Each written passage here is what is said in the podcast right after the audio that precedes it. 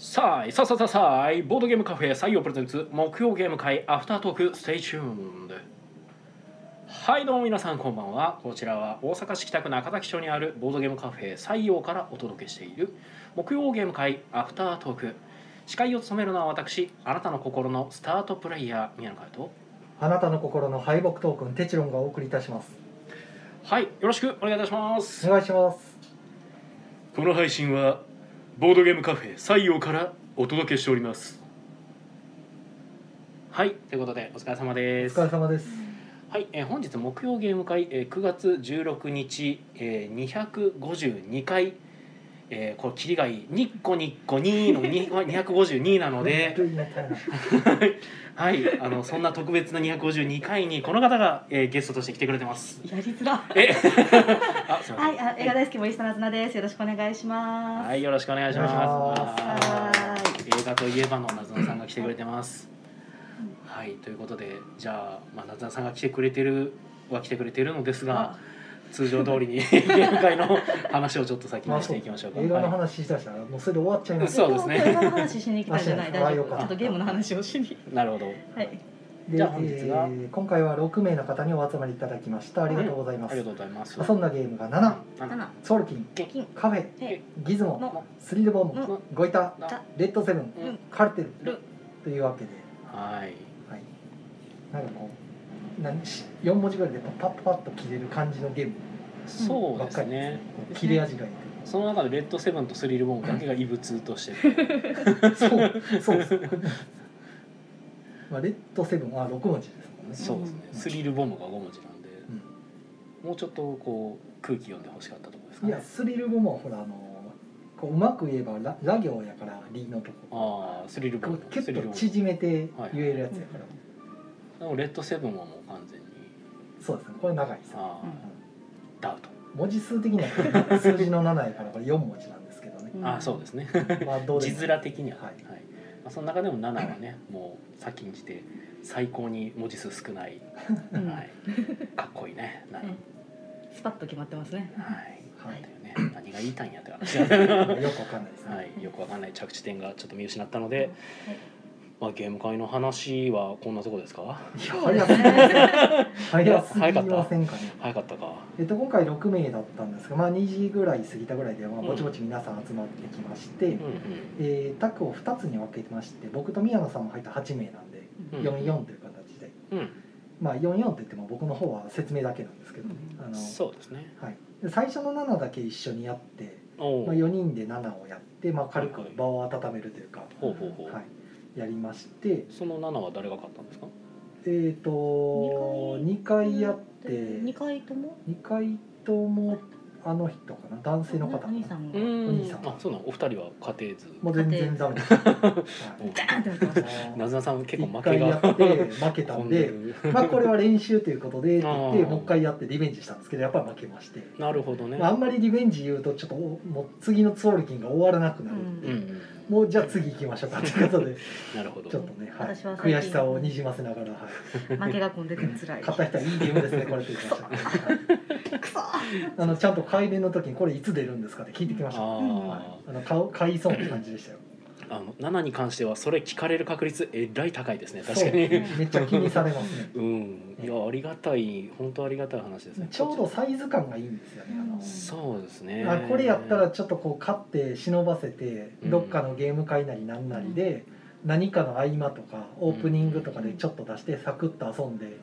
っていうのでできるし久しぶりにたまに出したとしても思い出せるぐらいのルールなんでうん。あと読み返すにしてもすぐ読めるルールやから本当一瞬でわかるもんね。割とだからいいんですよね。じゃあつまらんかったらそんなことないんで。そうなんですよね。なんか本当時間隙間空いたら出せるっていう繰り返せるみたいなね。本当手前味噌になってしまいがちなんですけど僕とりあえず7出しとけばいいかなって最近ちょっと思ってる 節が少し。シンプルすぎるがゆえにね。いやでも盛り上がりますね。うん。不思議とちゃんとだから今日なんかも初めて、まあ、こちらのタグでも遊んでもらってましたけど、はい。まあ、その発売日を聞いていただいたのもせやしあ聞かれたしただまあ何回か遊んでくれてる人にはこのなんかリリースするんやったら特殊カードを入れた方がいいみたいなことをまあ言われまして。あゲーマー目線の。そうですね。でまあ、そう言われた時に逆にその初めてプレイした人が「いやこれはそういうのはもういらないと思いますよ」ってめっちゃ言う。て いいセンスしてますね。うん。はい。つい入れたくなるんですよ。ね。気持ちはわかる。気持ちはわかる。よ。僕も初め確かテストの段階で言ってたことあるわ。ああ言ってたね。なんかそのアミーゴのカードゲームとかっうん。て何かしら特殊カード1枚とかうん。こうちょっとワアクセントで入ってたりするからそういうのとあった方がいいんちゃうって確かあの時でもルールもまたちょっと違ってた段階でうん、まだブラッシュアップの途中でしたね。はい、途中やったからそんな話も出たなっていう奇数か偶数かに最終的に今の形を見たらあいやこれでいいやっていう。う、ん。うん。確か私の家でちょっとご飯食べてゲームした時やったと思うんですけどえテチロンさんが紙にこう特殊ルールがえ、そうそうい書き出してろいろ書いたりとかやったりねでもね結局あれもテストの段階まあそうですねうんでだいぶ前ですねいろいろもみくちゃにした結果消えてなくなって、いやそこでね僕がご利用しして「いや入れた方がいいです」って入れたらまた全然違うゲームできてたうんうんでひたすら宮野さんがミニガムシ噛みつぶしたような目で これで出すんかってなんか言うかもしれない。そうですね。今のがよいやそれやったらダサんやろ。なんで俺あそんな。まりにご了承したからシャアなしでもうやるような感じで、うん、申し訳ないですけどあの別に決済権を持ってない人には何もまあそりゃそうですそりゃそうですよ、うん、僕のゲームなのでそれは、うん、そう相手が完全的強者やったらちょっと僕も従わざるを得ないですけど。良かったです。今のが良かったですね、はい。特殊カードいらない。そうですね。うんありがたいですね、まあ、ただそのねなんか特殊カード入れた方がいいっていう話がなんかこうトランプで再現可能やって話同じこと言ってますね。そうですね。同じこと言ってますね。だからもう僕がもうトランプで再現したかったら押してもらったらええと思ってますっていう。まあでもあのリンクの文字とかねああ。の辺はやっぱりトランプではできないところで、まあ、なくてもいいって言われればそうなんですけど、うん。結局あれも含めて全体でその一つのゲームのなんていうか完成になるんで、あれでいいんじゃないかなっていう。まあね。うん。思いますね。っていう話とかがあったりして、はい。まあ、ありがたかったりなるほどなと思ったり、はい、はい。リリース楽しみですね。引き算の美学みたいなね。頑張ります。うんはい。で、まあ、うちの卓7やった後ツォルキン。うん。うん。でツォルキンはまあその最近ちょっと初めてゲームを始めましたみたいな方が、あのまあ、土曜日かな。土曜日か日曜日かちょっと来てくださったんですよ、たった一人で。店の前通りがかってずっと気になってたけどうん。意を決意してあの重い扉入りづらい扉を開けて 入ってきたんですけどまあ、一応事前にうん。ウェブであのお店のサイトを見てうん。安心大丈夫そうやなっていうのを確認してから入ってきたみたいな。なんかボードゲームが遊べるらしいみたいな。で人生ゲームしを子供の頃にしたぐらいっていううん。よくあるやつですね。で来られて。でまあ土日の一人だとなかなかそのご相席って難しいんですよ。うん。やっぱグループで来られる方多いんで。うん。たまたまでもその日常連さんが2人で遊んでてはいはいはい。ゲームが終われば相席できそうなうん。感じだったんですけどちょっと知らん人といきなりその一緒にゲームするの怖いって言ってて、はいはいはい。でも一人で来といてそれ言われたらじゃあどうすればってなるんですけどまあ僕たまたまその時手空いてたんうん。で注文が全部出てて、うん。じゃあちょっと2人で遊べるゲームなんか紹介しましょうかって言って、うん。ガイスターをお出ししてうん。ガイスターやってペンギンパーティーやってうんでちょうど常連さんの2人の方の1人が時間で帰っちゃってうんうん。1人残ってたんでその人混ぜてあのーあれ、えーとブロックストライゴはいはいはいンをやってでちょっともうこの頭使うのばっかりやってるから軽いのしようと思って。でたまたまなんかみホームページ見てた時にゲームリストまでちゃっかり見てきてはったんですよボードゲームのあれを。それでなんかスターリンクっていうのが気になって、はいはい。星座を書くっていうのが何だろうみたいな、うん。それで星座書くスターリンクありますよって言って出してうんやって、あこういうのすごい好きですみたいうんな、あの駆け引きとかないしみたいな、うんうんうんやっぱ初めにそういう人知らない人と駆け引きするのが怖いみたいな。なるほどちょっとねギスッとするかもしれない感じまあ、もしそうなった時にねお互い空気が悪くなるのが怖いのか、うん。やっぱ分かんないですからねどんな感じかっていうのが全然。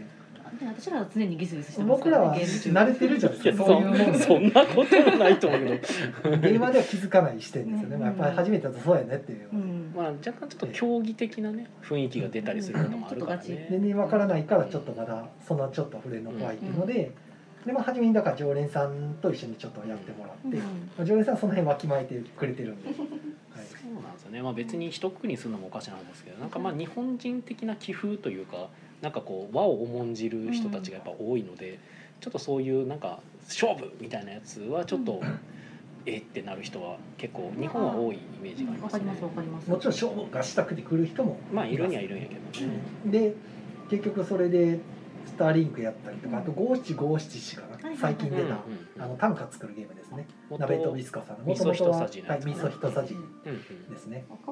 両方あるんですけどうんうんうん。あっちの方がやっぱ遊びやすいなと思ってうん。買ってやったらまああこれも面白いってうん言ってうん。言ってでその時にゲーム会の話とかをちょろっとちらっとしててまあ宣伝してたらあの「来週ちょうど木曜日お休みなんでじゃあ参加してもいいですか?」って書いておう言ってきたんで、ねまあ、その時の流れでたまたまそのこういう短いゲームの他にもテーマ性のあるゲームとかで、まあ、長時間かかるゲームとかもあったりして、うん。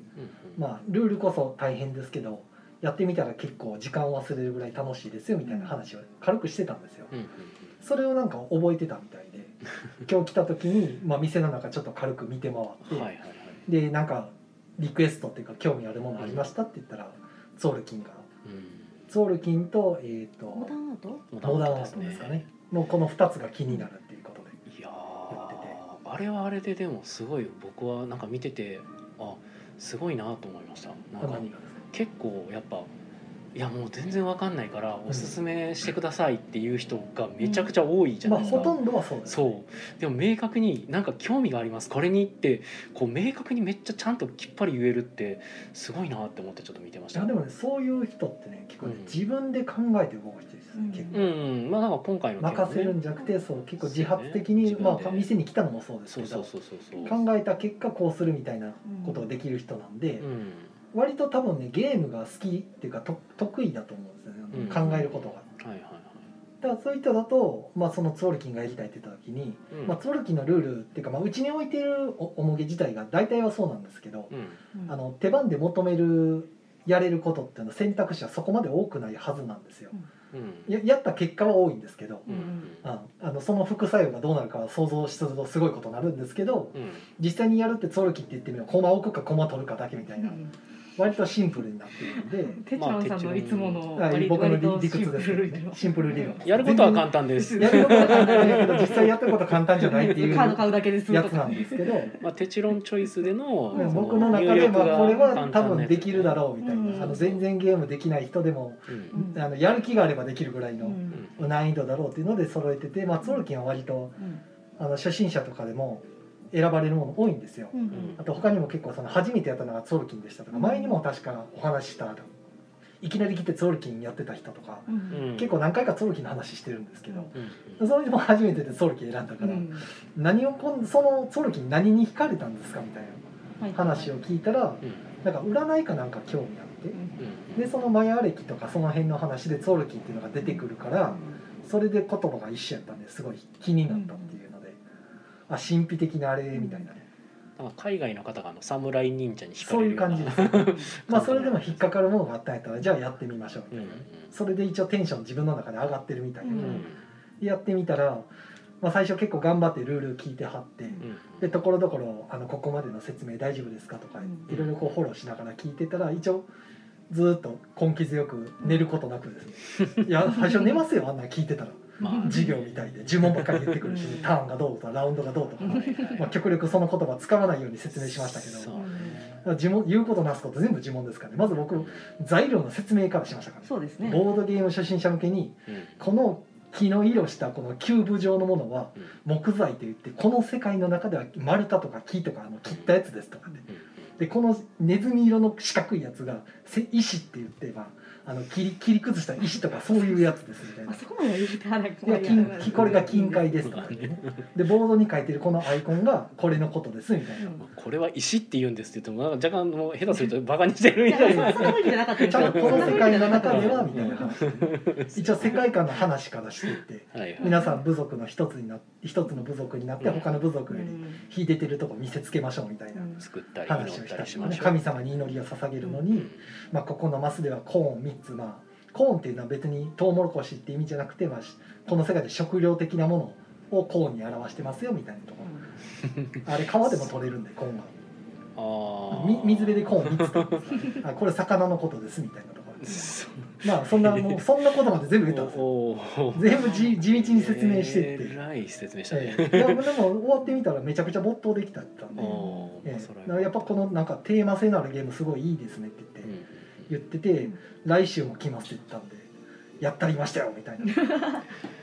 まあそうなんですよね。結局その、まあ、日本のゲームってカードゲームがやっぱ多めなんですけどやっぱボードゲームならではのすごく体験感っていうのはやっぱそこにありますよね。そのテーマを強くこう再現できる感じうん。そうですね。はやっぱりボードゲームならではって感じはしますもうだからいつもの1.5倍ぐらいマシマシでこう 説明長くなるけエどエモさエモさ出るようにもう神様に祈ったらコーンが空から降ってくるんですよとかまで言ってましたよね。でこれコーン来いって言ってて雨乞いみたいなもんですよってそれやると怒られるんですよとか言ってもうこんな説明とか面白おかしく全部混ぜながらそうですね。あのちょっと長くなるけどもう没入できるようにこうあえて世界観をいっぱい振ればマシマシでうん。説明したんで結構笑ってましたしね。全員紹介プレイやったしね、はいもう飽きさせんようにこうずっと説明してだから最後まで聞いてもらった上で。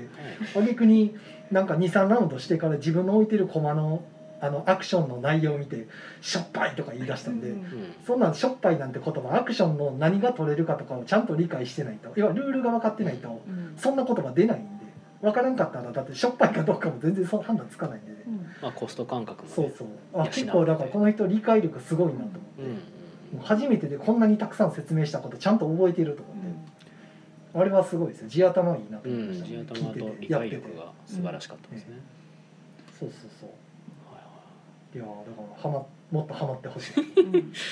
今手島さんが狙ってるわけですそう。ねもう常連化計画を頑張ってこもうその人をう沼に。できれば平日とかも来ていただきたいぐらいうん。でそのうち自発的におもげ取り出してくれたらもう言うことない今日はこれをやりに来たんです。グレートウェスタントレイルと最高最高。最高ですね。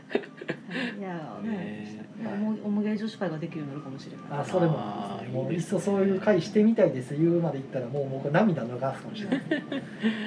まあねやっぱねなんかこうボードゲームの話とかでねちょいちょい上がってくるのはやっぱりその重げせなあかんのかとその別にそうステップアップみたいなことを言うからなんかこう軽ゲーばっかやってるのは良くないのかとかねいう話が出たりはすんねんけど、まあでもやっぱ僕らはいろんなゲームやってきてこう重げは重げなりにやっぱ面白いって知ってるじゃないですか。だからその面白さをできたらやっぱ知ってもらえたら嬉しいわけで、だからなんか別にその虎視眈々と狙ってるわけでもないんですけど、うん。え別になんか音源にはめたいんだけでもそのボードゲームの魅力の一つとしてはそのテーマ性とかの再現された世界観っていうのがどうしてもカードだけの要は15分とかで終わるカードだけのゲームとかではい。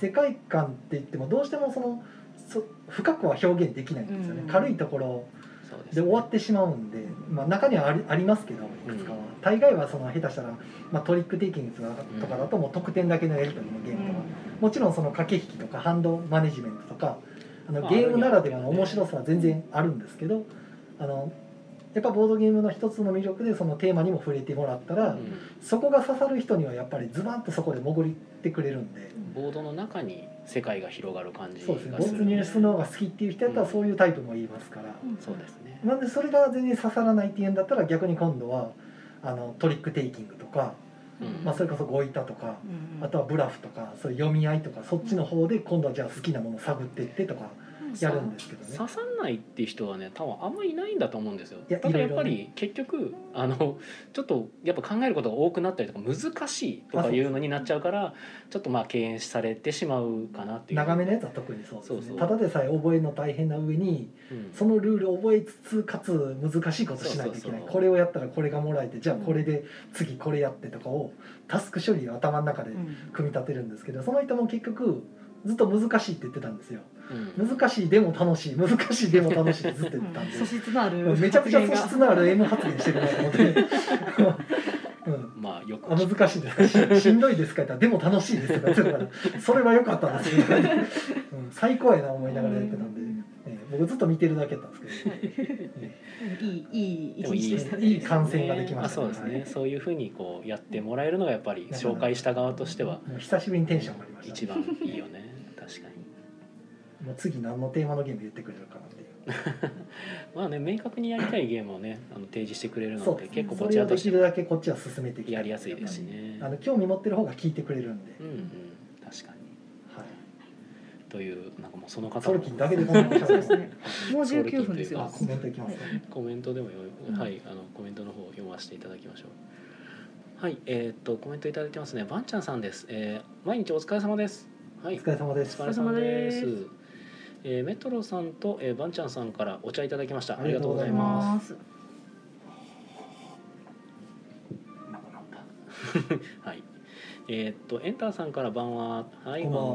晩は。えースフィーさんからお茶バッグ10ありがとうございます。お疲れ様です。はい。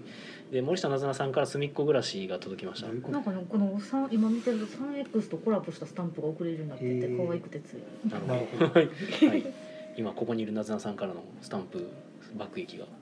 はい、えー、でこちらがあまた。はいえっ、とエンターさんから、えー、とアレンジしたいなら自分たちでやればいいだけだし、えー重いのは軽くてできないん？し、えーミニ拡張いっぱい入れてるゲームが出てるのもそれが理由だしな。あ7の話ですかね。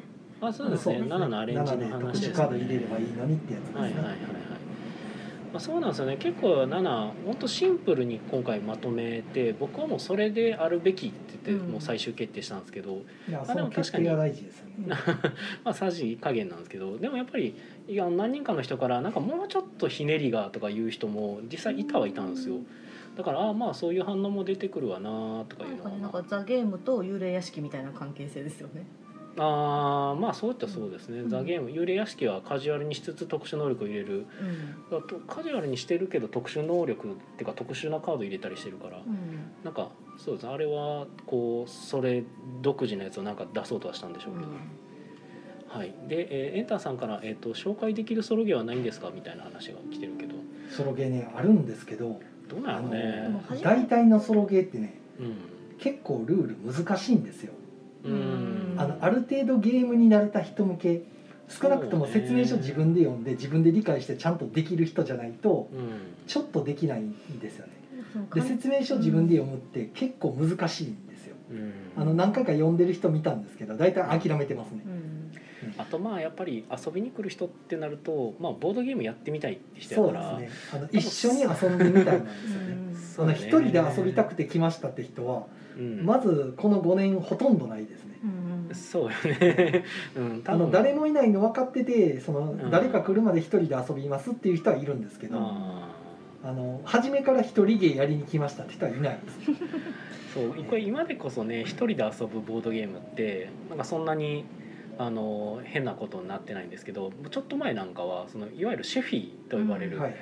ね、羊増やす僕大好きなソリティアのゲーム一人で遊ぶ。うん。そうすごいいいゲームなんですけどあれが出た本当当初ぐらいにはもうシェフィーに対して意味わからんっていう人めっちゃ多かった。あそううなんんえな一人で遊ぶとかボードゲームちゃうやんっていう意見が結構ちらほら見かけててあそういう意見も出るんやなと思って僕は僕はあんまりそこ気にしてなかったんで,、うんでそもそもソリティアあるしなと思いながら あのソリティアってあのねね。トランプ。のゲームあるし別に一人のボードゲームも全然ボードゲームカードゲームあるけどなと思って。でも、まあ、シェフィーも後でアプリになりましたけどやっぱりあれをなんかカードでやる意味みたいなのはちょっと感じづらいところはちょっとあったかなと思いますね。オニリムとかも、あーまあまあやっぱうん。デジタル処理でやった方がまあ楽といえば楽なんですけちょどねちょっとその自分で食って自分で引いてみたいなことの繰り返しがちょっとなんかノイズというか あのシステムと、まあ一種ねねそういう。あれになんかこう集中できてない感じとか。あったりはするんですけどね。でまあ紹介できるソロゲームっていう意味ではシェヒーももちろん置いてますし、オニリムもありますし、あのコーヒーロースターもあるんですけど、うんうん。まあどれもちょっとその遊べなくはない。うんでもそのゲーム始めましての人にいきなりそれを出すとがっかりされることが多いですね、うんやっぱりその誰かと遊ぶのかと思ってたら一人で遊ばされるのかってなるんでうん。あの遊ばされるになっちゃうんですねそうやな。だからちょっと難しいかなっていう。そうね。で何回か来てたりとかある程度分かってる人だったら別にこういうのもありますよででちょっと他の方来るまでどうですかみたいなのはありなんですけどうん。だから別に一人ゲームが悪いとかじゃないんですよ。あくまで。うん、でも人生ゲームの次かって言われるとなんかちょちょっと違うんじゃない、なのでまあ感じうちでその何かを期待して来られた方に対していきなり出すにはちょっと危険すぎる。うんねまあいいんじゃないかな。別にそのシェフィーとか悪いとかじゃないです。あそもうシェフィーれはもちろん。僕大好きすぎてね入院の時はずっと2週間ひたすらシェフィー。それしかなかったんでいやシェフィーは本当によくできているね。そうそう。もう何とかして7,000匹切ったんねみたいな感じでやってたらあの看護師さんにあの「それ占いですか？私も占ってもらっていいですか?」いやこれタロットじゃないんですよね」ほら羊でしょ」みたいな「ゲームなんですよね」みたいな。そんなことあったんでね。うん若干紙一重な感じやな。はい。えっ、と来てるのは、えー、とシムさんから「いいかいいすくい」って言ってますけどイカさんはいません、い。ませんはい、えー、エンターさんからフルーツジュースってむずい方って聞かれてますけど、フフルーツジジューュースはスねむずいかむずくないかというよりかは難しくはないんですけどなんて言ったらいいのか俺はなんかあれはなんやろう。なんかフルーツジュースっていう概念を楽しめる人が楽しいゲームだと思うから、なんか私は一種の修修行かなんかの あれかなと思ってましたけど。あれはねなんかね明確な終わりがあのゲーム自体にないっていうまあ5感じなん本ですよね。作ったら勝ちですよねそう。いやそれはそうですけど1ゲーム自体はそうなんやけどでも結局あれどんどんやっていくごとに新しいカードが出てきてうんなんかね新しいゲームが遊べますよっていうのがあるんで、耐久レースをどこまでやるかってい だからまあ微妙な方かな。一組だけなんかね2人組の方がハマっててほうほう。ずーっとやってました。ねへー。フルーツジュー。ス面白い面白い。最後まで見たいみたいな。うんなんかめちゃくちゃ長いことやってましたよ。へー。4時間ぐらいフルーツジュースやってたかあそうなんや。めっちゃハマってるなと思って人で4時間でだいぶ進みそうですねそうですね。僕も5だから全人で然やったけど。刺さらないわけじゃないですね、うんうん。はい、なんかいろいろ言われてますね。えっとエンターさんからの、えーグリーンベーダーはソロでやりやすいと思うけどアンダーフォーリングスカイはむずいのかなって言ってるけどこれ全部ないね。うんうちにないですね ないね。ははいい。えっとウィングスパンがもうちょっと説明書薄ければですね。薄ければ。初心者にも読んでもらいやすくなると思うんだが読まないで説明だと超わかりやすいゲームなのに。うん。うん、あれはカードのテキストの方に問題があるとしか、うん。うん。うんあれをゲームの初心者が理解しろというのはちょっと厳しいかなと思います。ウィングスファンは多彩なカードが魅力なんですがその多彩なカードって裏を返すとハードルになるので。そうですね、テキスト量が半端ないんであれ、うんそうですね。書いてることそんな難しいこと書いてないんですけど、ね、そう。はい、ただそれを指していやいや簡単な効果しかないからって言って普通にやろうとしてしまうことがあるんですけど。れてるのがねすぐ理解できるのはゲーマーだけです、うん。そうなんだよね。あれは割とゲどういーマーうことってがなるのが初心者です。うん。勘違いして初心者と一緒にやろうとしてしまいかねないゲームの一つかなっていう。他の人が産卵したらトリガーで産卵できるとかにも多分理解できないっていうのが初心者なんで。そう。はいどういうことってなって産卵してますって言ってても全く反応しなくなるんで。はい。自分がそういうものを持ってるのもまず理解してないっていう、であとはまあさっきの話ではあのフルーツジュースじゃなくてジューシーフルーツだったそうですがそれもないですね。いいですねシーフルーツはないですね、はいということで、はい、まあ、はい。そんな感じで、ゲーム会の話はこんなとこですか そうでね。すね。はい。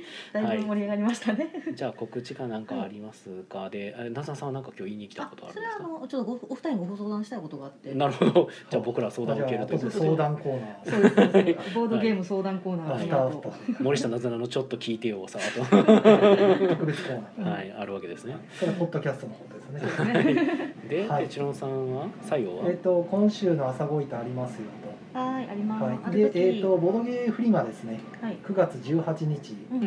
はい、ボドゲーフリマがありうんうんますと、うんうん。えー場所がどこでしたっけ？中本中本やけど、堺産業なんとかちゃいましたっけ？ここには書いてない。場所は書いてない。多分裏かもしれない。はい、ボードゲーフリマは9月18日土曜日の、えー14時から17時ですね。私有イベントが朝10時から13時までやっております。入場料今回かかります。500円ですね、えー場所がですね堺市の産業更新セン振興センター。うん、うん、で、えーっと大阪メトロの御堂筋線中本駅2番出口からまっすぐうんですね。北へまっすぐってど感じです。かのぐらいなの？はい。どのぐら近い。まあ200メートルぐらいかあ、そんな近いんや。割とすぐ近く。雨てか多分ねが降るかもって話。堺市産業振興センターというでかいうん、あのランドタワーなんで、うん、あの多分中本駅の普通に地図とかに載ってます、うんだ見ていけるレベルだと思いますね。あとはあれですね南海高野線の中本駅からも歩いていけすそうですね。ぐ行けますよってい。うえ感じですね、ーはいでえーっとまあボードゲームの中古のみならず新作の販売イベントとなりますと、うん。私有は午前中のみですよという感じですね、はい。買い物できるのは午後から14時からですよっていう感じです、はい。はい。でえーっと緊急事態宣言下でも一応開催予定ですが各自感感染対策を行って十分に注意してください。うん。マスクの着用消毒液の利用検温。うん。大阪コロナ追跡システムの QR 読み込みを必須ですと。うん。特にマスクですね、はい、忘れると入れないんでご注意してください。はい、という感じです。中古です。じゃあ皆さん今週末はボドゲフリマへ行く人は行こう。台風に台風には僕たちは行かない。私もちょっと行かない。かもでもないよね。はい。ちょちょっと遠いのと台風が近いので、徒歩族に雨の中ゲーム持って帰るのはちょっとなって思お疲れってます。様です。はい、はいお疲れ様です。時お疲れ様でした。間が。はい、はい、ということで、うん、えーここからアフターアアフターですね。はいそうなんですよ。はい。で私がちょっと悩んでることがありましてね最近。えーほで、もうその話しちゃっていいです？うはい。別に。あの悩みがある。悩みがある。ここれえないですか？これで良かったのかって思ってることがある。なるほど。まあ、ゲームの話なんですけど、はい。その会社のえっ、と直属ではないけど上司の人、はい。会社の偉い人。ではない上司の人、まあ私よりは偉い人。うん。が。私よりは偉い人。私よりは偉い人。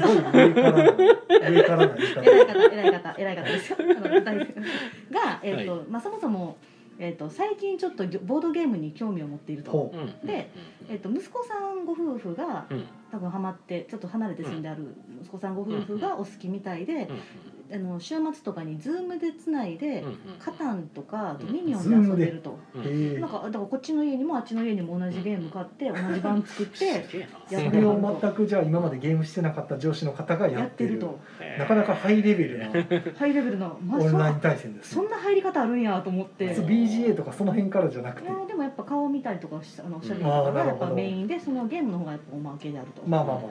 まあ、今そのコミュニケーション重視してるってってことやと思うんですけど、やっててめちゃくちゃおもろいと。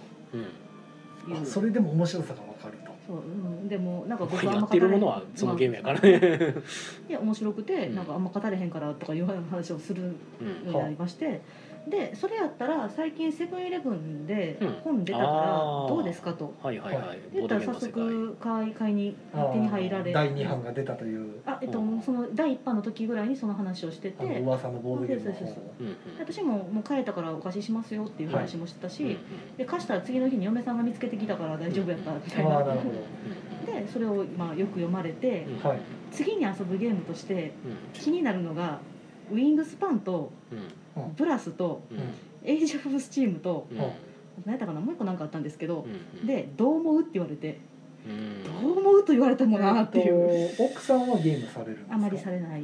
あまりされない。あ多分そのお二人お二方も多分息子さんご夫婦が好きでそのお二人からインストを受けてやってると。はあはあはで初めてその上司の方がうん。自分で興味持ってうん。ゲームを買ってみたいんやと。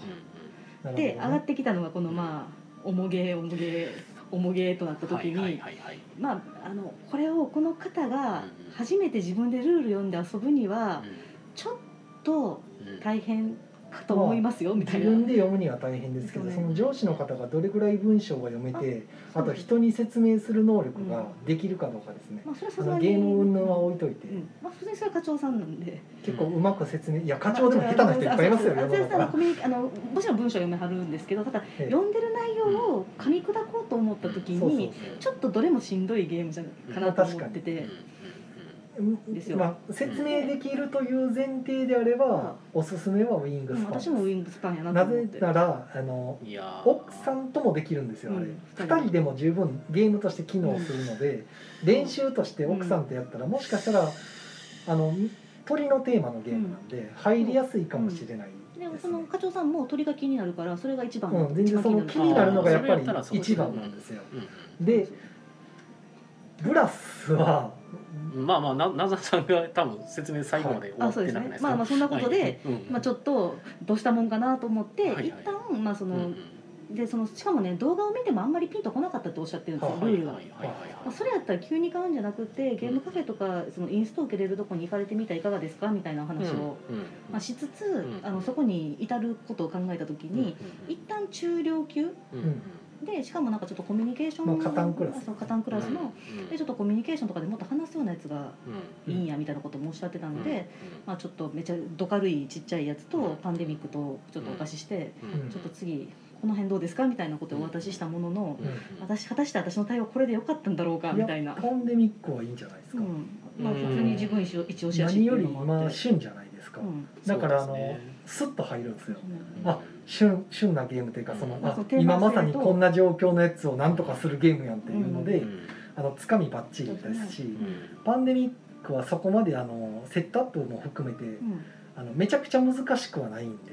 ちゃんとあのルールに手順が書いて一番二番三番わかりやすくあのだいぶ何回も出てるゲームってうん。だいぶこなれてるんで、うんうん。遊びやすいですね、割とおすすめですね、まあ、僕の見解としては先ほど聞いてて言おうかどうか迷ってて、まあ、ぶっちゃけなずなさんが今、まあ、言った対応、なずなさんは今あれですよね。あの本を見て気になったゲームはひとまず置いといてで パンデミックと、まあ、うん。小箱、小箱は何を出したんですか？小箱はね、えっと、糸とああの、まあ、結構コミュニケーションが気になるって方は糸と、えっと、ザ・ゲームかはいはいはいでそれはあの会話がしたいっていうふうにおっしゃってたので、うんうん結構その重げ結構自分のグッてなっちゃうので、うん長かったうん。なそう7があったらなと思ったんですよ。コミュニケーションゲ私はあそこに7があったらな。って、簡単やからね。そう7があったらな残念。なんかこの流れやとちょっと気持ち悪くなっちゃうじゃないですか。はいいやだから私その7出たらとりあえず自分で2自分用とい。その上司にプレゼントするの2つは買買わせていただくことになりますけどね。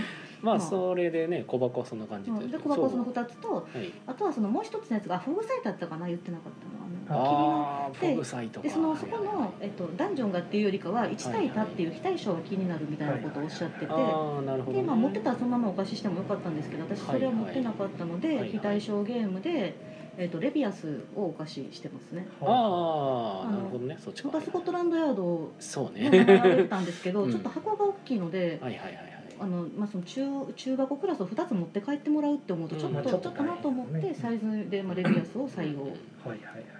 してでそれとパンデミックで4つ、うん。でもう年内ぐらいでいいんでゆっくり遊んでくださいって言って、僕もその意見に多分賛成派で。あよかった。僕はさっき聞いたウィングスパンプラス、うん。えーイージョブスチームは多分どれも選ぶべきでないってやそういうものではないよ。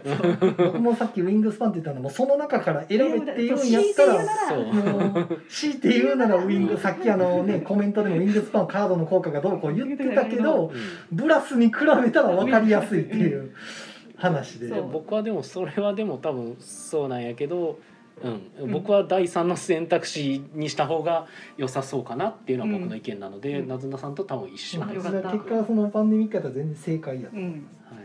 なんだもうそれ抜いてええんやったら僕もパンデミック多分選んでます、うん。あの協力ゲームなのがいいですね。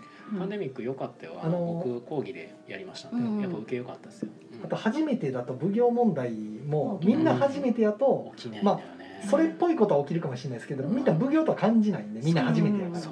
あその方がいいんかなとか言って従うわみたいな感じになるから慣れてる人じゃなければ全然あり。うん。ですありあり。あとはね協力ゲームだからそのズーム2セット揃えてズームで遊ぶっていうこともまあ無理じゃないなと思っててそうですね。デッキをどっちかに決めてしまえばいいので。店店あってもできるし全然問題なくできるから、うん僕の場合はね学生にボルカルスとパンデミックやらしたんですよ。はいはいはいはい。でまあ、そこでこう協力ゲームではあるけどもその非対称のあの1対3の協力ゲームと完全に協力するゲームの、まあ、違いとかも自分たちで考えてやってみてねうんみたいなのを出したんですけど、まあ、でもやっぱ完全に協力する方がなんか良かったっていう意見もやっぱ多くて、まあ、やっぱ日本のその協力ゲームの方が楽しいって思う感じというかうん。感覚ってやっぱ結構あのあるなってさっき和を重んじるって話しましたけど、やっぱ対戦よりかはこうみんなで協力して何かをやるって楽しいって思う素地って結構あんねんな。まあ、1対多で1の方で楽しめるっていうのは TRPG やってる人だと楽しめるかもしれない。ですけど、まあ GM 側の立場と同じような感じなんで、ね。そういう人はサービス精神旺盛なんですよ。ね。要は苦しめて楽しませるみたいなうん方になるのでもちろん買っちゃうこともありますけどうん。そういう人は多分楽しいですけどね上位存在としてこう存在してあげないといけないみたいな感じになっちゃいます不幸にもそれで1の方にその要は負けず嫌いとか。があった時に、まあ全員からボコられるわけじゃない。ですかそうですね。だいぶき辛いと思います、まあねそそういうのも精神衛生上。まあ僕がでもやってもらった時はそんなにでもまあそれでいうとボルカルスはそこをなんかそのとにかく怪獣がはざめたに強いっていうところでバランスを取ってきてる感じしますよ一ね。見すると怪獣が強くでそれでいくとあのそこはあの逆にスコットランドヤードはちょっとしんどい。後半に行くにつれてスコットランドヤードはしんどいですね。ちょっとしんどさの増し方がどんどんしんどくなる、うんなんかあれ。ね。ね いう。はい。あだから別にうん。あのちょっと聞いてよははいそれで間違ってないと思いますよで僕は。もこの次ぐらいにウィングスパンやったらいけそのその全部が問題なく遊べたらウィングスパン挑戦しても大丈夫かなっていうまあ鳥が好きっていうのが興味があるなら全然あり,、うんありですあのきっかけにでなれば。パンダミックのルールちゃんと読めてうん。人にも説明できてうん。遊べて面白かったっていうんだったらもう自分で読んで説明できるん。経験得てるんででもう何とでもあとは練習というか場数なんで次にウィングスパン選ぶのは全然ありです。ただそこにもう一個私としてはあのあれをあれを挟むかどうかに迷いますけどスパイスロードを挟むかどうかをちょっと迷ってる。うん。ひらめきはダメなんですか？きらめきもまあコミュニケーションないんですけどありああありはあり。コミュニケーションは取らなくなっちゃう。あれ黙り込んじゃう。んでうん、なんかその拡大再生産系のやつ、まあのもうちょっと何か挟みたいもうベーシックなやつなんで。あそう。宝石のきらめきも考えたんですけど私から貸す時にあのちっちゃい箱に入れ直しててうん。あ説明書がどっか行ってて出さないかったっていう。うん。で片付けで説明書が出てきて次何かって言われたら、まあ、きらめきありかなとは思ってます、はいはい。まあ、そんなことであれでよかったんだろうかってここ23日いいと思いますよ。やっぱロングセラー ベストセラーはうんやっぱそれだけ強いと思うのでゲームとかハマってくるなら奥さんとかもよねもしかしたらハマってくれるかもしれないゲームとかでいくとうん、まあ、ラッキーナンバーとかああのコンプレットとか、うんあの数字だけあうん。もう7とかね。そうなとかで、7二人でも楽しい。ああいう数字のみうんのゲームのかつ簡単うん。揃えるだけとかはい。のは多分面白がってくれるんで、うんドメモもいいかもしれうないですね、んドメモズームに向いてんじゃないですか。いやそうですね。いやドメだからいやドメモは多分向いてない。あの画面で見えちゃうから。じゃあダメかな、うん一番でも難しいのがね多分ねその俺めっちゃ話聞いててめっちゃ思うのは一番キーパーソンになるのってその奥さんやと思うんですよ。そうですね。その上司の方のあの今ボードゲームっておもろいないろんなのやりたいわってなってる奥さんは今多分対応を間違えるとボードゲームがあまり好きではなくなってしまう可能性があるので。されてしまうためなのそう。でちょっとたまに巻き込んでこう、うん。遊べるようになっていいもらえ具合になるるといいですねといいそこは。かもしれない。ですね、まあそこのお人柄がわからないんでねちょっとねえそうわかんないその辺全然わかんない。そう。どういう間が今手帳さんが言ってたその数字のっていうのも一例やし、うん。下手したらあのツオルキンが好きって言ってくれてた 今日のね来てくれてた方みたいな人である可能性も一応あるかまら、まあ私はなんならトランク引いて上司の家行きますけどぐらいの勢いやったんですけど まあさすがにそれもど引かれるなと思って。まあでもそのボードゲームカフェみたいなののうん。ゲーム会とかイベントであったりとかするのにうんひょいっと参加してみるのは全然ありだと思います。まあそれこそうちに来ていただくとかで知らないも全然。人と遊んでみるのも。多分ねあのいらっしゃるとしたら奥様と二人でいらっしゃると思う全然あのでりだと思います。なんでなんかそういう人が来たらあのうち私の紹介だと思うんで。それはこっそりあの教えて言っといてくれると嬉しかっったりしますけどいやあのとねりあえず上司の方には私の行きつけの店は採用ですっていうことをお伝あえして。てーあーもしかしたら来るかも。来るかもと、ただまあ緊急事態宣言明けてからかなみたいなこと言ってまあね。なかなかねはね。そんなま向こうからしたらもうたただのゲームですから。そうですね、うんまあいつかいつになることやらですけど。で余暇でするようなことはそんなわざわざ危険を冒してそういうことで。やっぱ気持ちはわかります。やっぱ緊急事態下でやっぱ予約めっちゃ減ってますしね現状。そう。なのであの、テチロンさんと同年代かちょっと上ぐらいの年の方がご夫婦でいらっしゃってウィングスパンやりたいって言われたら。ピンとこいなるほど。ピンとこいと。うんははーんって なはいいきなりそっちか。とりあえずナンバーナインかもら始めてみませんかみたいな。あはいはいもしかしてこれあの部下に紹介されるとか言われたらはっはーみたいな、まあでも実際あの初めてですけどウィングスパンが気になってる人多いですよ、うん、やっぱやっぱ絵が綺麗。3組ぐらい今まで。いやあれねウあのインスィングスパトしたこといきなりで。ンはねあのスイッチとかゲームでデジタルの方でも出てるから、うん。結構いろんなところで見かけるんですよね、名前がね名前とあとビジュアルがねそうそうそうなんか鳥を囲うゲーム。うん。面白そう鳥のゲームか。へえやっぱ見た目ですよね。まあね。強いですよねい。や面白いんですけどねね。十分ということでねうん。あの森下なずなのちょっと聞いてよのコーナーでした。まあ私のここ23日の、ね、悩みが成仏されてよかった。なっていや。大丈夫やと思いますよ、結局それそのメールが在宅の時に来てあそのあ在宅やから「はいきっとお返事しますわ」って書いてあと1時間ぐらいこうパソコンの前でこう「仕事せなあかんねんけど仕事せなあかんねんけどこれどうしよう」って。ってなっいやてましたね。ーそれはナイスチョイスでした。ねよかったよかった選ばれたのはパンデミックでしたね。まあ、はい。あのまあ貸してもねあの我が家の玉的にいっぱいあるから痛くないっていう。うん。万が一気に気に入ったからそのまま欲しいって言われてもじゃあどうぞって言えるっていう。パンデミックの備蓄があるってすごいですね。ちょっとシャーレだけ返してほしいなと思うんですけどね。あー。シャーレ付きのやつか。ちょっとそこだけやっぱあはいはい。の拡張についてますけど、はいはい。シャーレはやっぱいるなと思って。新版の拡張にもついてるんでしたっけ？あもう拡張なんですよ、はいはいはいベーシックの方ついてなくて。そうベーシックはついてなくてなんか昔のねあの吸盤の方もうん。拡張の方でつくっていう。そうそう。ですねで拡張も、うん、ベーシックはいくつ買ってもいいけど拡張もう一個買うのはさすがにちょっとあれでも10周年記念も持ってんじゃないですか。2つ持ってる。2つ。2つあるの。2つある。1個でいいでしょ。2つある。じゃあ別にもともとのやつあれもシャワーでついてるでしょだって。違うんですよ。やっぱあれあれの。うんあれの私が手塚らシールを貼ったっていうことが大事なわけですよ。そうですよ。もうガチやな。そんなん2つあるのびっいやくりやもんえそあそこだけですか？いや他にもあるんでしょ？どうせ。うん。2個ずつ。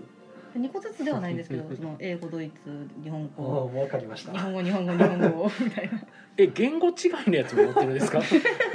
そこまで来ると相当レベル上がりますけどそれ。そのまあマットリー国があのなざわさんの方向いて寝れないやつらしいけえそんなんいっぱい買ってないですよそれ俺が前に聞いたあの赤ポンつく前に買うかどうか迷ってるって言ってる人と一緒のレベルまで来ますけど。そうですそうですね。パンデミックについてあでもそのそれ全部新品で買ったわけじゃなくて。ついそのフリマとか行ってなんか中古で投げ売られてるみたいなかわいそうやからうちに置いて保護。っていう保護でミックしてる。それも一応基本版だけにするっていう自己自分ルールにはしてますけれど。あれを全部揃える人とかいっぱいいますからまあいるからね。あれはパンデミックだけっていうかマットリー国をひたすら揃える人もいたってね別に。まあそうですね。まあそれでも私あのまだカードゲームも持ってるんですか？持ってます。あの感染のやつですよね。はいありますパンデミックカードゲーム。キュアザ・キュアとあとあのあれでしたっけ？飛空船のやつと。あそれも持パンデミックカードゲームはもうすでにパンデミックという概念がなくなってるから。一応名前がついた以上ですからね。それでであの砂漠のやつと、まああれは三密揃えてますね。禁断の砂禁禁漠断の砂漠と禁断の島と空。えー島と空と、うん。全部ね揃えて、はいエラもある。マットリー国素晴らしいフォフォロワーですね、ねエラもある。エラもある。素晴らしい。スルージオブエイジスもある。あ素晴らしい。はい。結構積んでますけど。ははい。いはい。そんなわけで。まあそんな。はい。そんな感じかな。映画大好きマトリ国大好きなずなさん。まあ今日はパンデミック大好きなずなさんでした。ははい。いはい。ではじゃあお疲れこんなもんかな。様ですはい おやすみなさい。おやすみなさい